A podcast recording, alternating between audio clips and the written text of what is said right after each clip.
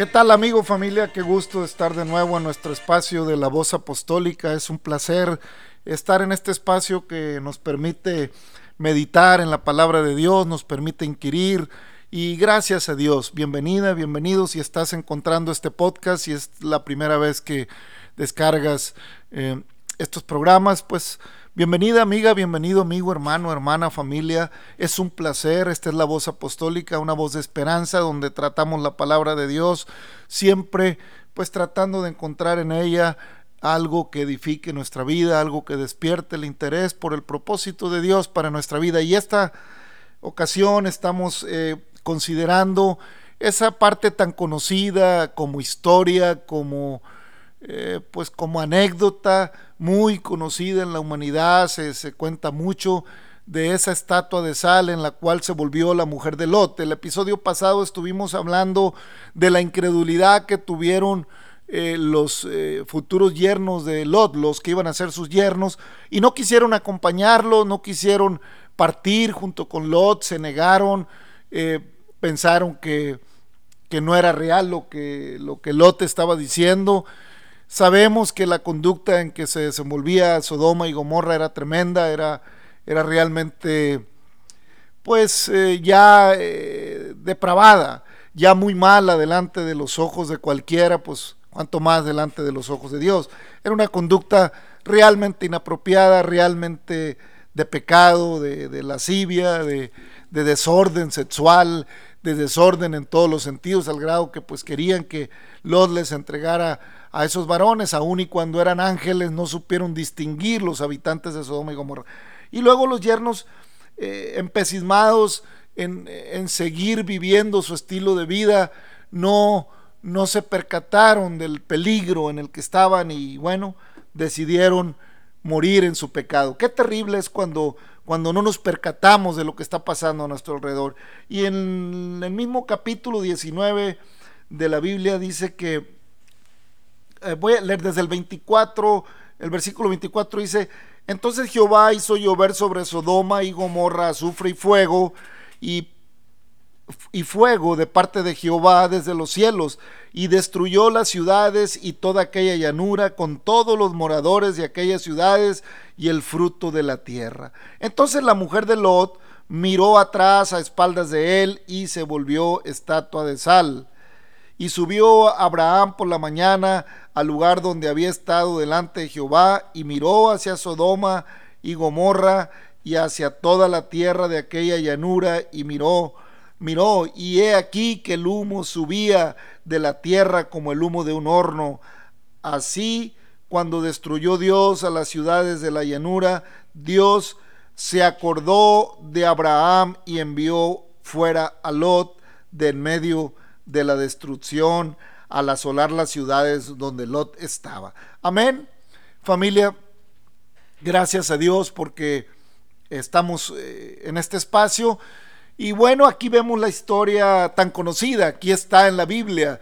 Eh, tal vez usted ha oído esta historia eh, por narraciones, porque eh, se hacen películas, se hacen, en fin, es, es, algo, es algo muy conocido este, este asunto, pero eh, los ángeles del Señor le habían dicho a que saliera con su familia y que nadie volteara, que no voltearan a, ver qué pasaba, sino que caminaran de frente continuo y escaparan por su vida.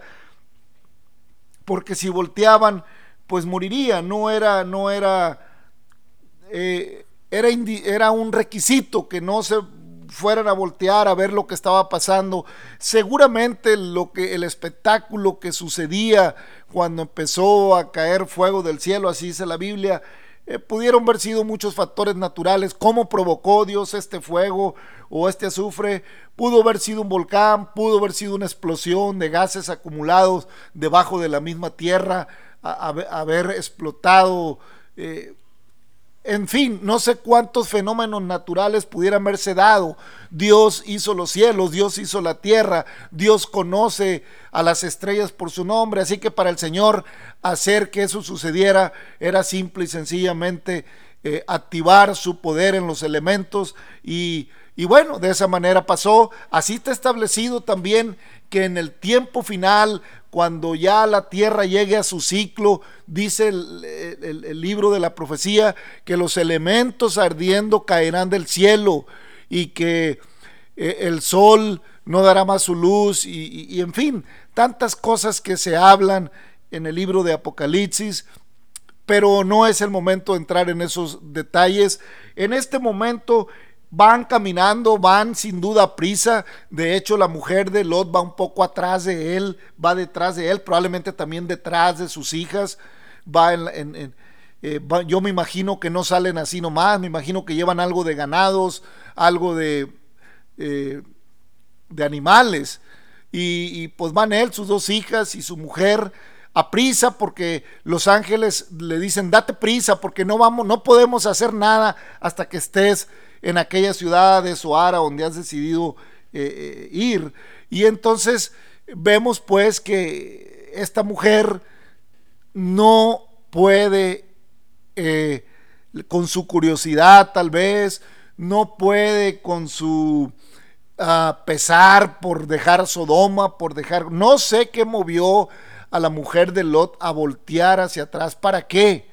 ¿Para qué voltear hacia un mundo que prácticamente eh, estaba siendo destruido, del cual probablemente el espectáculo era tremendo, probablemente el gemir de la ciudad se oía a muchos kilómetros a la redonda o millas a la redonda. La situación que se vivió en esas ciudades debió haber sido terrible, debió haber sido realmente catastrófico y lamentable. Pero en fin, ahí está la historia, Ahí está la palabra describiendo que ese evento sucedió. Y la mujer de Lot, bueno, se le ocurrió voltear, se le ocurrió volverse atrás y el versículo 26 dice que se volvió estatua de sal. Y Abraham salió en la mañana para ver eh, qué había pasado y vía que salía como un humo todavía como de un horno. Y Abraham probablemente deseó en su corazón, esperó en su corazón Confío que el Señor haya tenido misericordia de mí y confío que el Señor haya librado a mi sobrino Lot y a su familia. Y entonces eh, ve Abraham el humo, ve y confirma que lo que el Señor le había declarado era un hecho estaba destruido, aquellas ciudades prósperas, aquellas ciudades que, que, que, nunca a lo mejor imaginaron que iban a acabar de esa manera. Esas ciudades tan prósperas, tan llenas de vida, rodeadas por el valle, con agricultura, con agua, con bendición a su alrededor, ahí estaban ya destruidas por el fuego, por, por ese fenómeno que sucedió Qué lamentable pues fue para estas ciudades. Y la mujer de Lot que nos ocupa en esta hora está volteando hacia atrás. ¿Qué movió a esta mujer a voltear hacia atrás? La palabra de Dios dice en algún lado el profeta que aquel que toma el arado y voltea para atrás no es digno de él. Aquel muchacho también en los tiempos de nuestro Señor Jesucristo le dijo, déjame ir a, sepultar a mi padre y luego vengo y te sigo. Y según la tradición eh, de los judíos tal vez no era que, que su padre estuviera muerto, probablemente su padre tardaría algunos años en partir. Y este hombre le decía, yo quiero seguirte, Señor, pero yo necesito eh, ir a sepultar a mi padre. ¿Cuánto faltaría para que eso sucediera? No lo sé. ¿Cuánto tiempo iba a ser? Pero el Señor le dice, deja que los muertos entierren a sus muertos y tú ven y sígame. ¿Qué declaración tan más profunda hace el Señor a este hombre? ¿Qué declaración tan tremenda cuando le dice, deja que los muertos entierren a sus muertos? ¿Qué haríamos cualquiera de nosotros ante una declaración así del Señor? Ante una declaración así del que en ese momento se está pasando por los contornos de, Samaria, de Jerusalén, eh, bueno, de, toda la cuestión ahí de, de la tierra de Palestina, donde anda Jesús, y y este hombre pues seguramente conocía la palabra, conocía la ley de Moisés, eh, cumplía sus rituales, ofrecía sus sacrificios continuamente al Señor, ofrecía, tenía temor, anhelaba una relación más cercana con Dios, este joven, este hombre que viene a Jesús, seguramente anhelaba una relación, seguramente le emocionaba andar en el camino de Jesús, pero cuando le dice el Señor que lo siga, le dije, deja, pues voy nomás, entierro a mi padre, le dice el Señor, deja que los muertos entierren a sus muertos y tú sígueme. Sin duda, hermanos, familia, pues es una frase que se refiere a la condición espiritual del hombre, a la condición espiritual en la que nos, en las que nos encontramos ante la palabra, ante la propuesta de Dios nuestra vida se conduce, como ya lo decíamos en, eh, en otros episodios, en un sentido natural, en un sentido más movido por sentimientos eh, temporales de la carne que movidos por un sentido espiritual donde apostáramos más a la comunión del alma con, con Dios, a la comunión del alma con la palabra preciosa, no es como nos conducimos y, realmente aunque el joven que vino al Señor o el hombre que se le acerca no era, eh, ahora sí que era, aunque era muy devoto tal vez, tenía en su corazón las ganas de servir al Señor, no estaba dispuesto a dejar las cosas inmediatamente para cambiar su vida. No estaba dispuesto a un cambio así tan, tan rápido, quería esperar más tiempo, tal vez quería analizar, quería mirar, quería eh, tomar con calma el asunto y darse su tiempo, esperar que va a avanzar el tiempo y comprobar si, si la propuesta de Jesús se llevaba a cabo, si era el Mesías, qué pasaría. Yo no sé. El punto es que él decide ir a sepultar primero a su padre. O sea, en otras palabras, decide ir a vivir todavía un tiempo en el estilo que vivía y esperar. Pero el Señor le invita a que de inmediato eh, deje eh, eh, la vida muerta espiritualmente hablando y retome una vida una nueva vida con Él, porque cuando Cristo viene a mi vida, cuando el Señor viene a nuestra vida, volvemos a nacer en un renacer espiritual para andar ahora conforme a la palabra y no conforme a mis pensamientos que me conducen por camino de muerte. Ya lo hemos dicho, que la palabra de Dios dice que la paga del pecado es muerte, pero que el regalo de Dios es vida eterna en Cristo Jesús. El profeta dice, el alma del Padre es mía, el alma del Hijo es mía, pero el alma que pecare, esa morirá. Entonces la mujer de Lot le costaba trabajo abandonar Sodoma. Eh, tal vez iba caminando hacia enfrente, atrás de Lot y de sus hijas, pero con una tristeza y una amargura en su corazón, pensando más en lo que dejaba que en lo que estaba por venir. Le, preocupaba más a la mujer de Lot lo que estaba quedando atrás, el estilo de vida que estaba dejando. Porque si iba con su marido y iba con sus hijas y, todo estaba bien, iban escapando por su vida, le habían, había visto el poder de Dios a través de, de las maravillas de los ángeles dejando ciegos a los moradores de Sodoma que habían llegado ahí a perturbar la casa de Lot, vio cómo quedaron ciegos. Pues, ¿qué le estaba pasando a esta mujer que no daba crédito, que no podía entender que lo que estaba por delante era mejor que lo que se quedaba atrás, que la propuesta de Dios era para vida y la propuesta de Sodoma era para muerte. Yo creo que Probablemente la mujer de Lot estaba muy a gusto en Sodoma. Yo creo que le gustaban las fiestas de todos los días, las embriagueces, las borracheras, eh, todo el convivio que se convivía ahí a diario. Yo creo que le gustaba mucho a la mujer de Lot todo eso. Y cuando va caminando hacia Zoar y, y va allá, no puede sostener la mirada hacia el frente y voltea hacia atrás. Es una suposición, es una probabilidad. El otro asunto pudiera haber sido que era tan grande su curiosidad, el morbo por ver cómo se consumían. O bien no le creía tampoco a Dios. No le estaba creyendo a los ángeles. Dijo, ¿a poco sí?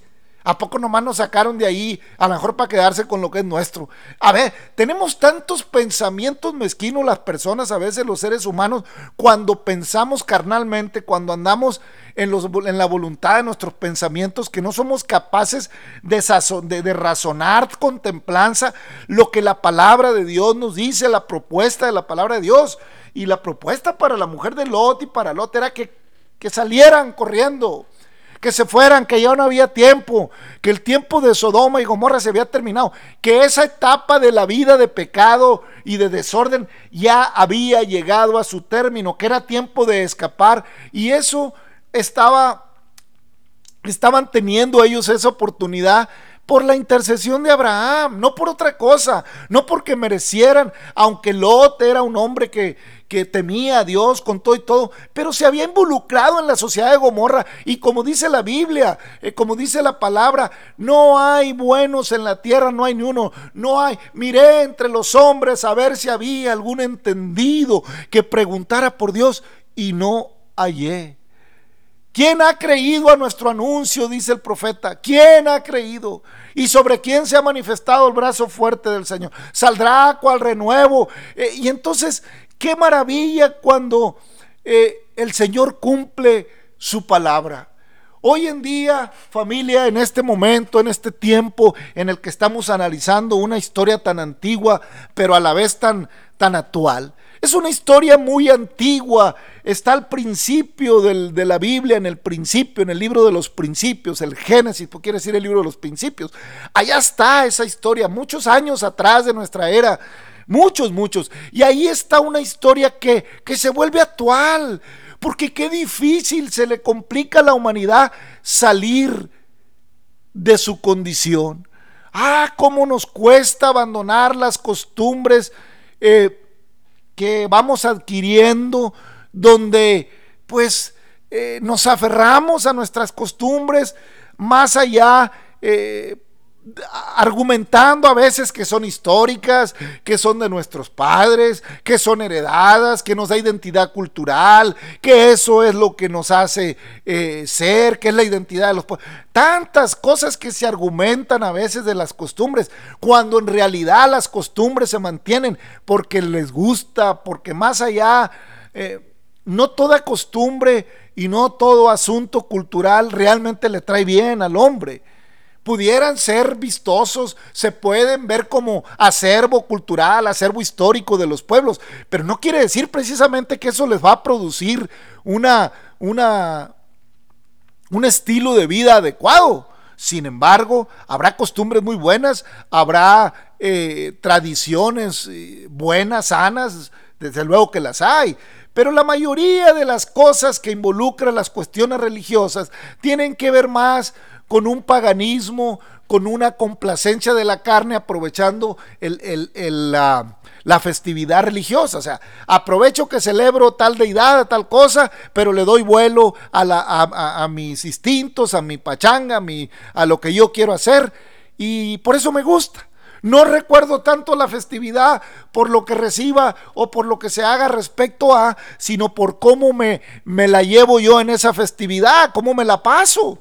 Y entonces la mujer de Lot venía tal vez cavilando, ah, porque eran horas las que venían avanzando, avanzando, y venía cavilando en su corazón, ay, Sodoma, te voy a extrañar. Esas fiestas largas hasta el amanecer que tenía allá con mi comadre, allá con mi compadre. Eso pasa a veces, familia, amigo, en el corazón nuestro. Llega el Evangelio, llega el Señor, llega la presentación, como como lo hizo, como lo, como nos lo predicaron eh, muchas veces los apóstoles, como se ha predicado el Evangelio a través de las edades. ¿Cuántas veces se nos ha hablado la palabra? ¿Cuántas veces hemos escuchado el Evangelio? ¿Cuánto tiempo hemos oído hablar del, de la propuesta, de lo que Dios hizo, cuántas festividades religiosas en alusión a la obra de Jesucristo hemos presenciado, sin embargo, eso no ha tenido ningún efecto en nuestro corazón, porque nuestro corazón no está en el propósito de Dios, sino en el propósito de mi carne, en el propósito de mis pensamientos. Entonces, es difícil a veces, familia, amigos, tomar una decisión hacia la palabra, tomar una decisión hacia el Señor, porque no queremos separarnos de las costumbres de Sodoma, no queremos apartarnos eh, de esa situación en la que pues, estamos muy a gusto con las con la, con la fiesta, con la pachanga que traía Sodoma y Gomorra. Estaba muy contenta la mujer, a lo mejor allá. Eh, estaba feliz de andar en esos, en esos, ah, pues, ¿cómo lo podemos decir? En esa conducta. El punto es que vienen caminando hacia Zoar y la mujer voltea y ahí queda. Lot y sus hijas no se dan cuenta porque no, no pueden voltear, la mujer viene atrás. Y si se hubieran dado cuenta, a lo mejor se distraen, se escandalizan y, y alguien más se hubiera... Pero Lot y sus hijas están convencidos de que la palabra que el Señor les ha declarado a través de los ángeles es real, es verdadera y es tiempo de oírla, es tiempo de acatarla, es tiempo de dar, de creer a Dios. Y así está la situación, familia, amigos, hermanos. Hoy es tiempo de que le creamos a Dios. Ya es muy corto el tiempo que falta para que también esta sociedad en la que vivimos, también este mundo en el que vivimos, sea juzgado, porque está establecido para los hombres que mueran una sola vez, dice Hebreo 9:27 en adelante, está establecido para los hombres que mueran una sola vez y después de esto el juicio. Por eso Cristo fue ofrecido una sola vez para llevar los pecados de muchos y aparecerá por segunda vez con, sin relación con el pecado para salvar a lo que le esperan. Qué bueno es esperar al Señor, ya lo hemos dicho, qué maravilloso es esperar en Dios. El Señor cuando iba a partir les dice a sus discípulos, permanezcan en Jerusalén hasta que seas investidos del poder de lo alto. Permanezcan en Jerusalén que yo voy a enviar el consolador. Entonces, permanecieron y fueron llenos del Espíritu Santo y ya hablaremos también de ello. Entonces, ah, vemos aquí eh, que el Señor dice que está establecido para el hombre, que muera una sola vez y después de esto el juicio. Mucha gente dice, con la muerte se acabó todo, es una vida, lo que hagas en la vida es todo lo que va a pasar, hasta ahí llegamos y la obra que hagas es la que queda y, y hay muchas filosofías. Hay infinidad de filosofías acerca de la muerte. Hay quien cree que después de que muera va, va, a volverse después un tigre, un león, yo no sé. Hay gente que, que, ilusiona, se ilusiona con la muerte y hay gente que desilusiona con la muerte. Gente que dice, nomás un puño de tierra y se acabó. Es, hay gente que piensa así. Y hay gente que dice, no, yo creo que voy a hacer en otra vida eh, eh, lo que más le gusta. Si admira al águila, dice que va a ser un águila. En fin, son filosofías, son cosas. Pero el rey de reyes, el señor de señores, el Dios que nos hizo, el Dios que nos dijo que Él nos ama con amor eterno, el Dios que estableció un día para que muramos, está establecido para los hombres que mueran una sola vez y después de esto el juicio. Por eso Cristo fue ofrecido una sola vez y aparecerá por segunda vez en relación con el pecado para salvar a los que le esperan. Es profético. Eh, va a ser. El Señor murió y resucitó al tercer día y nos da vida juntamente con Él cuando oímos su palabra. El apóstol eh, Pedro eh, tiene algunas recomendaciones también allá en el capítulo 2 de su segunda carta. Dice, pero hubo también falsos profetas entre el pueblo como habrá entre vosotros falsos maestros que introducirán, introducirán encubiertamente herejías destructoras, y aún negarán al Señor que lo rescató, trayendo sobre sí mismos destrucción repentina. Y muchos seguirán sus disoluciones, por causa de los cuales el camino de la verdad será blasfemado, y por avaricia harán mercadería de vosotros con palabras fingidas sobre los tales ya de largo tiempo la condenación no se tarda y su perdición no se duerme. Porque si Dios no perdonó a los, a los ángeles que pecaron, sino que arrojándolos al infierno los entregó a prisiones de oscuridad para ser reservados al juicio. Y si no perdonó al mundo antiguo, sino que guardó a Noé, pregonero de justicia, con otras siete personas, trayendo el diluvio sobre el mundo de los impíos, y si condenó por la y si condenó por destrucción a las ciudades de Sodoma y de Gomorra, reduciéndolas a ceniza y poniéndolas de ejemplo a los que habían de vivir impíamente. Y libró al justo Lot, abrumado por la nefanda conducta de los malvados. Porque es justo que moraba entre, porque este justo que moraba entre ellos afligía cada día su alma justa, viendo y oyendo los hechos inicuos de ellos. Sabe el Señor librar de tentación a los piadosos y reservar a los injustos para ser castigados en el día del juicio, y mayormente a aquellos que siguiendo la carne andan en concupiscencia e inmundicia, despreciando el señorío. Bueno, familia, amigo, esta palabra está en la segunda carta de Pedro capítulo 2. No, no requiere interpretación, no requiere que le, que le, expliquemos. Hay muchos falsos profetas, hay muchos falsos predicadores, hay... Eso no es asunto nuestro. El, el asunto nuestro no es estar averiguando qué están haciendo. Aquí describe cómo se conducen.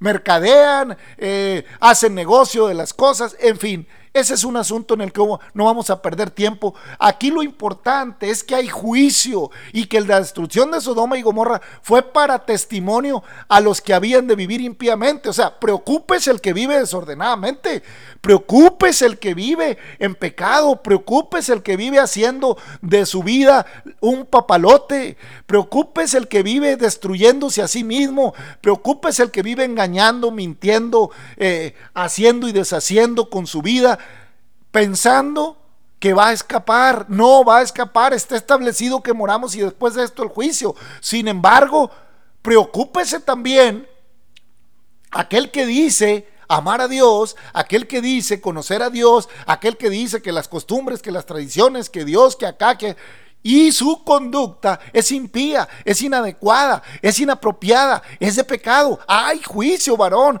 hay juicio, hermana, hermano, familia, amigo, hay juicio eterno. Y Dios no quiere que llegues a esa instancia. El Señor... Eh, no estimó el ser igual a Dios como cosa que aferrarse, porque ama al pecador y aborrece el pecado.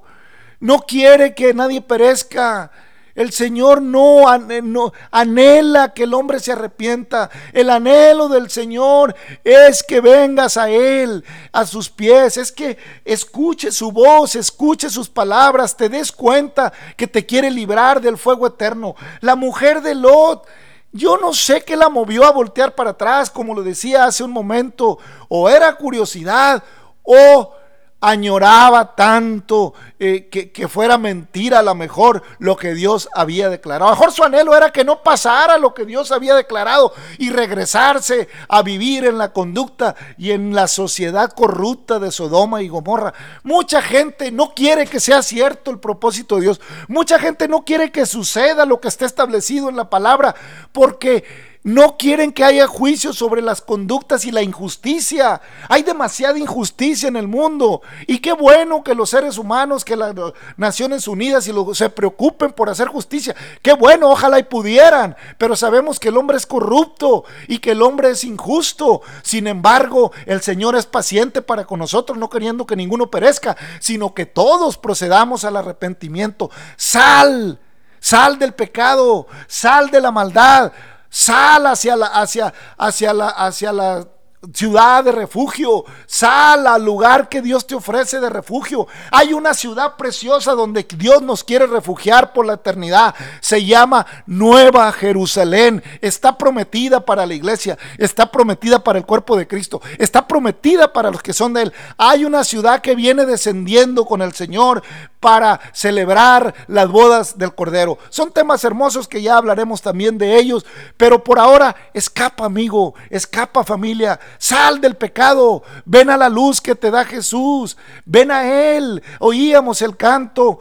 Eh, del, hermano Oscar Medina, hermoso. Ven a Jesús, ven pronto al Señor, escapa, sal de, esa, de ese mundo de pecado, de sodomía, de, de todo eso donde vivía. Sal, no, no ignores el juicio, no pienses que no va a venir, va a venir, aunque no lo creamos. No no se te ocurra considerar quedarte ahí, que al cabo no pasa nada. No se te ocurra voltear para atrás si ya abandonaste, si ya estás caminando en la palabra, si has empezado a, a, escuchar la voz de Dios, si estás asistiendo a un lugar donde se predica la palabra, estás yendo a los templos a recibir palabra, instrucción. Sigue adelante, no voltees hacia atrás. El que toma la mancera del arado y voltea hacia atrás no es digno del Señor, declaró el profeta. Camina, hermano, camina, amigo. No voltees hacia atrás, que no te gane la curiosidad, que no te gane el remordimiento. No quieras acordarte más del mundo en el que vivías. Renuncia a ese pecado, renuncia a todo eso en lo que te desenvolvías antes que te causaba gozo carnal. Renuncia, no te vaya a hacer eso, hacer voltear para atrás y tu vida se quede congelada, reservada para el juicio eterno. Se quede este, petrificada, se quede ahí eh, navegando en el mundo hasta que venga el juicio tremendo, o desciendas al Seol, desciendas a la tumba en condenación por no haber entendido el propósito de Dios, por no haberte dado cuenta que lo que le pasó a Sodoma y Gomorra era para advertencia a estas generaciones y que el tiempo también para nosotros se va a cumplir, va a llegar un día el juicio, pero Cristo está eh, pareciendo que es lento, haciendo que esto, que esto sea a veces que parezca lento, pero no que sea lento, sino que Él es tardo para la, ira, y grande misericordia. El Señor no es que retarde su promesa, no es que retarde su acción, sino que tiene paciencia para que tú, eh, hermano, amigo, persona que me escuchas, vayas a su palabra, atiendas a su llamado, vengas a su amor infinito, recibas su evangelio, su buena nueva, te arrepientas de tu conducta, vengas al Señor y Él te libre de tu maldad y sea invocado su nombre sobre ti. Amigo, Cristo te ama, familia, Cristo te ama.